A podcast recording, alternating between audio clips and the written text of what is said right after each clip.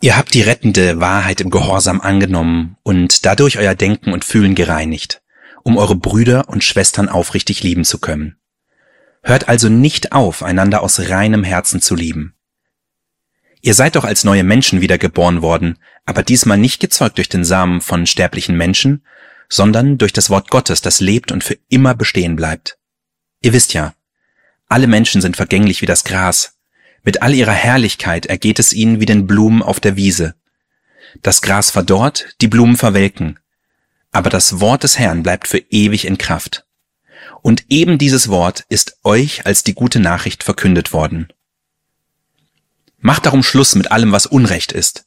Hört auf zu lügen und euch zu verstellen, andere zu beneiden oder schlecht über sie zu reden. Wie neugeborene Kinder nach Milch schreien, so sollt ihr nach dem unverfälschten Wort Gottes verlangen, um im Glauben zu wachsen und das Ziel eurer Rettung zu erreichen. Ihr habt doch schon gekostet, wie gütig Christus der Herr ist. Lebendige Hoffnung durch sein Wort. Gottes Wort hat eine erneuernde Kraft, die sich realisieren kann in deiner nächsten Woche. Und das macht schon der erste Vers unseres heutigen Predigtextes deutlich, in den ich dich jetzt mitnehme. Ihr habt die rettende Wahrheit im Gehorsam angenommen und dadurch euer Denken und Fühlen gereinigt, um eure Brüder und Schwestern aufrichtig lieben zu können. Hört also nicht auf, einander aus reinem Herzen zu lieben. Petrus spricht in einem Satz. Erstens von der rettenden Wahrheit Gottes, zweitens von ihrer erneuernden Kraft für unser Leben, dass sie unser Denken und Fühlen reinigt, und drittens von dem Ziel dieser Veränderung, dass wir einander aufrichtig lieben können. Aus reinem Herzen lieben, das ist das Ziel des Wortes Gottes. Die rettende Wahrheit Gottes bleibt also nicht für sich, sondern will unsere Gemeinschaft stärken. Petrus war wahrscheinlich in einer kritischen Situation in Rom und vermutlich schrieb er den Brief versteckt und heimlich und ohne genau zu wissen, ob er an den Kontrollen vorbeikommen würde ob er ein Schiff finden würde und irgendwann mit Gottes Hilfe und guten Winden den Gemeinden in Kleinasien vorliegen würde. Und außerdem war Papyrus ein ziemlich kostbarer Rohstoff und deshalb ein thematisch sehr dichter Satz, alles drei in einem Satz, Gottes rettende Wahrheit, seine transformierende Kraft auf unser Denken und Fühlen und das Ziel, dass wir einander aufrichtig lieben lernen. Und so wollen auch unsere Gottesdienste nicht nur eine besinnliche Unterbrechung der Woche sein, sondern sich konkret realisieren in der nächsten Woche für dich. Und dieser Gottesdienst will dir Hoffnung machen, dass du Menschen aufrichtig lieben kannst. Und zwar mehr, als du dir selbst zutraust. Wenn du jetzt denkst, Gut, dass niemand weiß, was ich für Gedanken und Gefühle über andere habe. Dann bist du schon mitten in diesem Text angekommen. Der Aufruf zur Liebe untereinander wäre ja gar nicht nötig, wenn es den Christen schon wie von alleine, uns Christen schon wie von alleine gelingen würde. Du sagst ja auch nicht den Kindern, räum mal dein Zimmer auf, wenn es schon vorbildlich aufgeräumt ist. Genauso rechnete Petrus damit dass auch in der Gemeinde Gedanken und Gefühle über andere existieren, die uns voneinander trennen, die Beziehungen belasten, die Liebe erkalten lassen, auch in der Gemeinde. Immerhin sagt er, hört nicht auf zu lieben. Es gab also auch in den Gemeinden in Kleinasien immer wieder Momente, wo Menschen einander aufrichtig geliebt haben. Aber dann mischten sich doch auch wieder Gedanken und Gefühle dazwischen, die diese Liebe belastet haben. Gefühle wie Misstrauen oder Neid, die Schatten werfen auf die Beziehung. Es ist anzunehmen, dass Petrus das auch aus seinem eigenen Leben kannte. Denn Jesus hat ihn dreimal gefragt, hast du mich lieb, Petrus? Weshalb glaubt Petrus, dass es gelingen kann? Ich denke, weil er es erlebt hat, dass Jesus ihn wieder zurückgeholfen hat in die Beziehung, dass er ihm vergeben hat. Petrus hat bei Jesus lieben gelernt. Petrus hat lieben gelernt bei Jesus. Er hat erlebt, dass Jesus ihm vergeben hat, dass er ihn wieder angenommen hat, nachdem er ihn dreimal verleugnet hatte. Unsere Liebesfähigkeit wächst also durch die Erfahrung, geliebt zu werden. Wenn du liebesfähiger werden willst, dann setz nicht bei deinen Gedanken oder Gefühlen an, die du über andere hast, sondern bei der Erfahrung von Gott geliebt zu sein, bei Gottes Liebe zu dir. Und je mehr du diese Liebe für dich annimmst, Petrus schreibt ja, ihr habt sie angenommen, diese Wahrheit, je mehr du sie annimmst, umso fähiger wirst du auch, andere zu lieben. Liebe bedeutet hier nicht, äh, warme Gefühle für andere zu haben oder in Schwärmerei für andere zu verfallen. Liebe bedeutet, den anderen als einen von Gott geliebten, fehlerhaften Menschen anzunehmen und ihm Gutes zu tun. Wir sind schon beim zweiten Text. Ihr seid doch als neue Menschen wiedergeboren. Aber diesmal nicht gezeugt durch den Samen von sterblichen Menschen, sondern durch das Wort Gottes, das lebt und für immer bestehen bleibt. Das Wort Gottes. Wer oder was ist das Wort Gottes? Wir denken vermutlich zunächst an die Bibel, die wir zu Recht als heilige Schrift bezeichnen und als Wort Gottes. Aber die Schrift selber weist uns auf Jesus Christus hin, der das eine Wort Gottes ist. Noch ein Text aus dem Johannesevangelium. Im Anfang war das Wort. Und das Wort war bei Gott und Gott war das Wort. Dasselbe war im Anfang bei Gott. Alle Dinge sind durch dasselbe gemacht und ohne dasselbe ist nichts gemacht, was gemacht ist. In ihm war das Leben. Und das Leben war das Licht der Menschen. Und das Licht scheint in der Finsternis und die Finsternis hat's nicht ergriffen. Jesus Christus ist das eine Wort Gottes. Er war im Anfang bei Gott, vor aller Zeit. Und durch ihn sind alle Dinge gemacht. Er ist das Licht, das Licht der Menschen. Und dieses Licht scheint in die Finsternis bis heute. Und wer immer dieses Licht ergreift, der wird von neuem geboren. Mit dieser neuen Geburt beginnt nichts Vergängliches, sondern etwas Ewiges. Denn das Wort Gottes bleibt für immer bestehen. Das bedeutet auch, jeder Moment, in dem du aufrichtig liebst, bleibt für immer bestehen. Alles, was du an Liebe erwiesen hast, wird bestehen bleiben. Und wie du das Licht seiner Herrlichkeit sehen und seine Ewigkeit. Im Matthäus Evangelium 25, Vers 40 sagt Jesus, alles, was ihr einem meiner geringsten Brüder getan habt, das habt ihr mir getan. Und damit sagt er, das werde ich nicht vergessen. Petrus ist trotz der Krise in Rom zu solchem Weitblick fähig. Er schaut trotz der bedrängenden Umstände auf Gott und darauf, was wirklich Bestand hat. So ruft er selbst in der Verfolgung zu aufrichtiger Liebe auf. Krisen sind es ja, die uns fragen lassen, was hat wirklich Bestand? Diese Frage ist häufig gestellt worden angesichts der Krisen in unserer Zeit. Und sie wird gestellt. Was hat wirklich Bestand? Was besteht? Gesundheit, so wertvoll sie ist, das haben wir gelernt, ist zerbrechlich. Das Wort Gottes aber lebt und bleibt für immer bestehen. Petrus ergänzt für uns ein Bild aus der Natur. Vers 24, ihr wisst ja, alle Menschen sind vergänglich wie das Gras.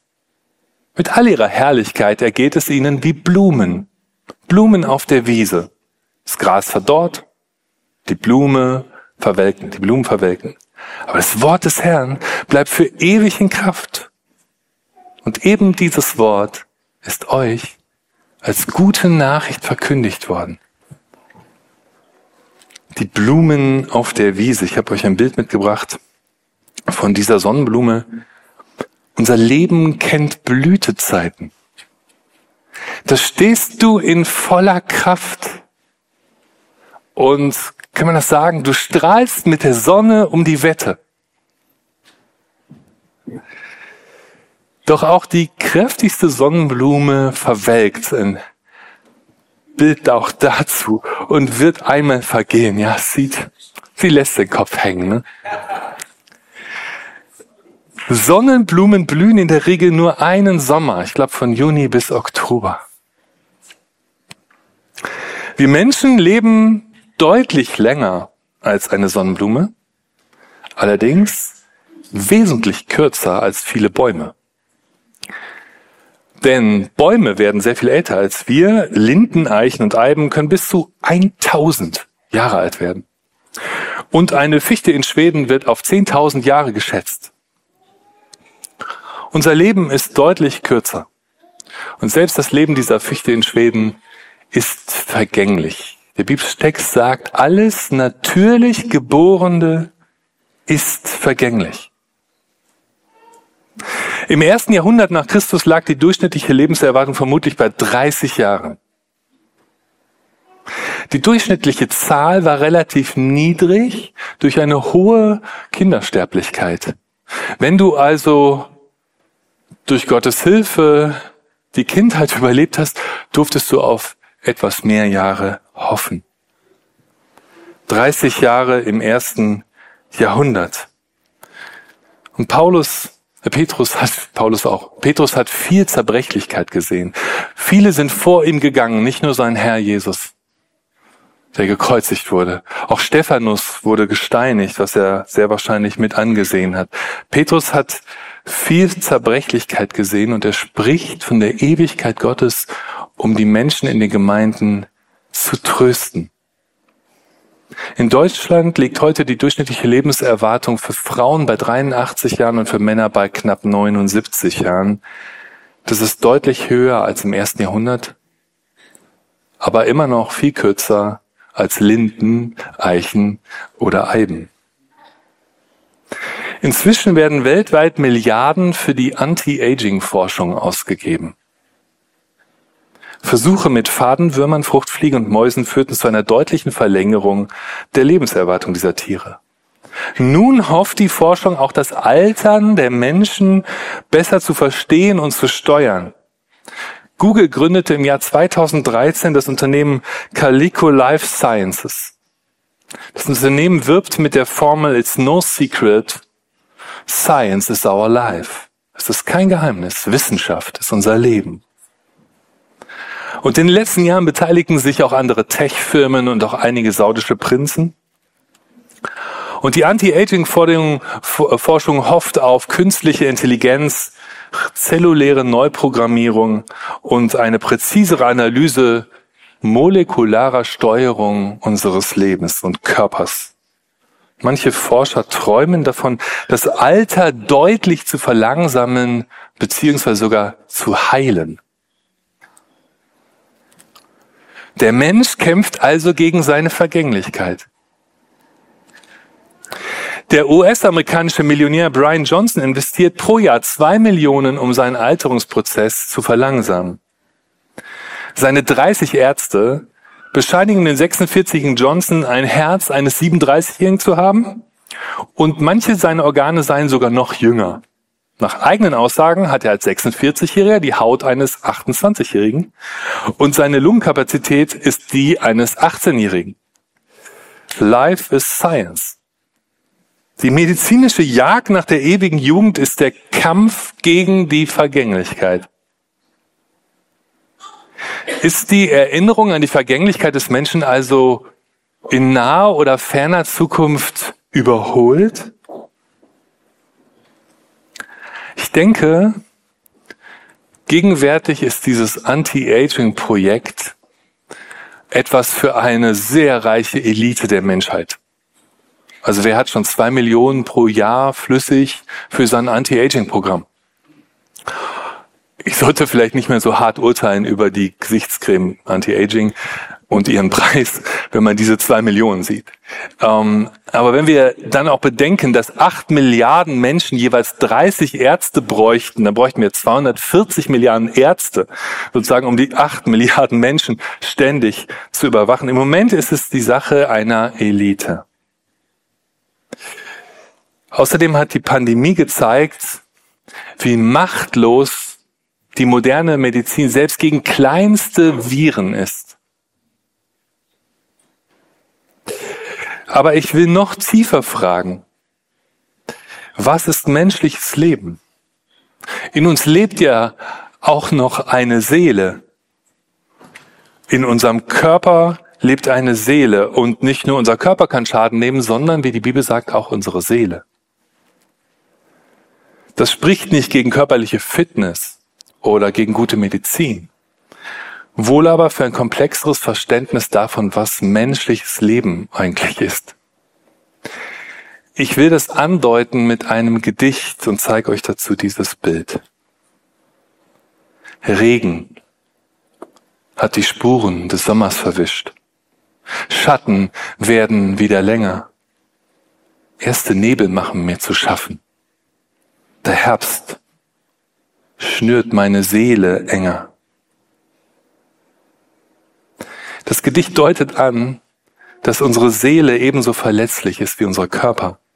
Wir brauchen daher mehr als die endlose Funktionsfähigkeit unserer Organe. Es geht um mehr. Unsere Seele sehnt sich nach angenommen werden und geliebt werden. Wir sehnen uns danach, aufgefangen zu werden, wenn wir fallen, so wie wir gleich singen wollen, Lord, you catch me when I'm falling. Der biblische Text akzeptiert die menschliche Vergänglichkeit und richtet sich auf eine andere Hoffnung als die, Anti-Aging-Forschung. Das, was die Bibel als neugeboren werden beschreibt, ist etwas anderes als die endlose Funktionsfähigkeit unserer Organe. Die christliche Hoffnung richtet sich nicht auf unendlich langes Leben unter den Bedingungen dieser Welt, sondern richtet ihre Hoffnung auf den, der die Bedingungen dieser Welt überwunden hat. Jesus Christus. Das eine und ewige Wort Gottes. In ihm kann deine Seele Halt finden, selbst wenn deine Organe altern. In ihm kannst du Frieden finden, mitten in den Bedrohungen dieser Welt. Und durch ihn kannst du sogar in der Verfolgung zu aufrichtiger Liebe aufrufen, wie Petrus es tat. Dieser alte biblische Text lädt dich ein, deine Hoffnung auf Jesus Christus zu setzen. Und dann fordert er dich heraus, dich mit deinen Möglichkeiten an dieser Hoffnung zu beteiligen. Er fordert dich heraus, aufrichtig zu lieben. Die Aufgabe ist eindeutig groß, denn wir sollen bereit sein, fehlerhafte Menschen zu lieben, die sich genauso schwer damit tun, aufrichtig zu lieben wie wir, denn andere Menschen haben wir nach dem Zeugnis der Bibel nicht. Also die Aufgabe ist groß, aufrichtig zu lieben, auch fehlerhafte Menschen. Petrus hat das gekannt und dreimal hörte die Frage von Jesus, hast du mich lieb? Und vielleicht dringt diese Frage heute auch zu dir und mir durch. Petrus traute der Liebe Gottes zu, uns zu verändern, vermutlich weil er es selber bei sich erlebt hat. Und deswegen fordert er uns am Schluss auf, macht darum Schluss mit allem, was Unrecht ist. Hört auf zu lügen und euch zu verstellen, andere zu beneiden oder schlecht über sie zu reden. Wie neugeborene Kinder nach Milch schreien, so sollt ihr nach dem unverfälschten Wort Gottes verlangen, um im Glauben zu wachsen und das Ziel, eure Rettung zu erreichen. Ihr habt doch schon gekostet, wie gütig Christus der Herr ist. Der Aufruf, aufrichtig zu lieben, positiv beschrieben, wird jetzt hier ergänzt, komplementär von vier Aufforderungen, bestimmte Verhaltensweisen zu unterlassen. Erstens, du sollst nicht lügen. Zweitens, dich nicht verstellen. Drittens, andere nicht beneiden. Und viertens, nicht schlecht reden über andere. Schauen wir auf diese vier Verhaltensweisen. Erstens das Lügen. Eine Lüge ist eine Aussage, von der man selbst weiß, dass sie unwahr ist oder das zumindest vermutet. Sie aber mit der Absicht äußert, dass der andere sie glaubt. Man kann verschiedene Arten des Lügens unterscheiden. Soziale Lügen versuchen den anderen vor einer Verletzung zu schützen. Ein Beispiel, und ich versuche jetzt niemanden anzugucken, deine Frisur, Frisur steht dir richtig gut. Die Lüge versucht in diesem Fall den anderen vor Schaden zu schützen. Eine soziale Lüge, sagt man. Eine dissoziale Lüge verschafft dir einen Vorteil und dem anderen einen Nachteil. Also zum Beispiel, wenn du dein Auto verkaufst und den Kilometerstand manipulierst, also in diesem Fall nach unten, wenn du es verkaufst. Das wäre eine dissoziale Lüge. Schutzbehauptungen kommen auch häufig vor, die sind dazu da, Nachteile abzuwenden. Äh, zum Beispiel, wenn du zu spät kommst, selbstverschuldet und sagst, der Zug war zu spät. Mit Zwecklügen versuchst du dir Vorteile zu verschaffen. Aber wenn du zum Beispiel beim Eintritt ähm, im Kino oder so ein falsches Alter angibst, also meistens ein jüngeres Alter, ähm, oh, oder ein älteres, weil Senioren kommen ja manchmal auch günstiger rein. Also Vorteile durch falsche Angaben. Schließlich gibt es noch pathologische oder zwanghafte Lügen. Die werden heute als Facetten narzisstischer Persönlichkeit beschrieben. Und das Traurige ist, dass solchen Menschen irgendwann keiner mehr glaubt. Ich habe überlegt, ob ich ein Beispiel nenne von einem amerikanischen Präsidenten, der mir zu einfallen würde, habe gesagt, ich mache es nicht. Es ist Lügen versprechen uns kurzfristige Vorteile, aber verspielen langfristig das Vertrauen. Ich will das alles auch einmal positiv wenden, was uns, äh, was uns, was uns geschehen könnte, wenn es uns gelingt, nicht zu lügen. Positiv gewendet in einer Beziehung, in der beide wahrhaftig reden, nicht lügen, wächst wiederum Vertrauen. Das zweite, dich nicht verstellen. Sich zu verstellen ist der Lüge ähnlich, aber ohne Worte. Es geschieht ohne Worte. Du kannst zum Beispiel bestimmte Gefühle vortäuschen, die du eigentlich gar nicht hast. Auf Dauer belastet es aber das Vertrauen des anderen, wenn du dich verstellst und er das herausfindet.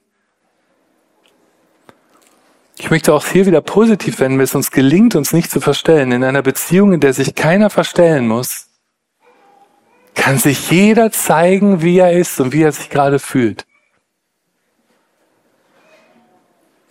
Das dritte, nicht beneiden. Neid kann als Gefühl definiert werden, das bei einer Person entsteht, wenn sie einer anderen Person materielle oder immaterielle Güter nicht gönnt oder diese für sich besitzen will. Neid entsteht aus dem sich vergleichen mit anderen und kommt natürlich vor allen Dingen bei anderen vor also was Carsten Heilig mir erzählt hat, dass er jetzt beim U2-Konzert ist, in dem neuen Dom in Las Vegas. Also Neid kommt nur bei anderen vor. Ähm, auch Neid belastet, belastet Beziehungen. Besonders dann, wenn er zur Missgunst wird. Wenn du missgünstig wirst, dann beneidest du nicht nur die Sache, die der andere hat, sondern du wertest den anderen ab, weil er sie hat. Der andere ist so unerträglich erfolgreich, dass ich den Kontakt zu ihm abbreche. Neid belastet Beziehungen. Manchmal merken wir das nicht, weil er selten ausgesprochen wird. Aber auch das will ich wieder positiv wenden, wenn es uns gelingt, nicht neidisch zu sein, positiv gewendet. Wo kein Neid ist, ist jeder für das Seine dankbar. Das ist so viel wert. Das vierte, vor dem Petrus uns warnt, nicht schlecht über andere reden oder wir können sagen, nicht lästern. Lästern bedeutet abfällig, spöttisch oder schlicht boshaft über andere Personen zu reden in deren Abwesenheit. Die Gründe können darin liegen, dass beim Lästern indirekt die aufgewertet werden, die lästern. Indem der andere etwas niedriger wird, werde ich etwas höher. Und Lästern kann auch dazu führen, dass ein gutes Gruppengefühl entsteht für die, die da jetzt gerade zusammen sich über jemanden äußern. Wenn die Person aber, über die abfällig gesprochen wurde, das erfährt, zerstört es das Vertrauen und belastet die Beziehung. Ich will es auch wieder positiv wenden, wenn es uns gelingt, nicht zu lästern. Dort, wo nicht gelästert wird, hat man es nicht nötig, sich selbst aufzuwerten, indem man andere abwertet, und es wird wirklich von Angesicht zu Angesicht gesprochen. Ein Zusammenleben ohne Lüge, ohne sich verstellen, ohne Neid und ohne Lästern. Es klingt auch für uns in der Gemeinde fast wie eine Utopie. Allerdings, wo eine oder einer anfängt, diese Dinge zu unterlassen, da wird das Zusammenleben automatisch heller und leichter und schöner. Petrus glaubt, dass uns das nicht einfach aus uns selbst gelingen wird. Deswegen sagt er, wir brauchen das Wort Gottes wie Neugeborene die Milch.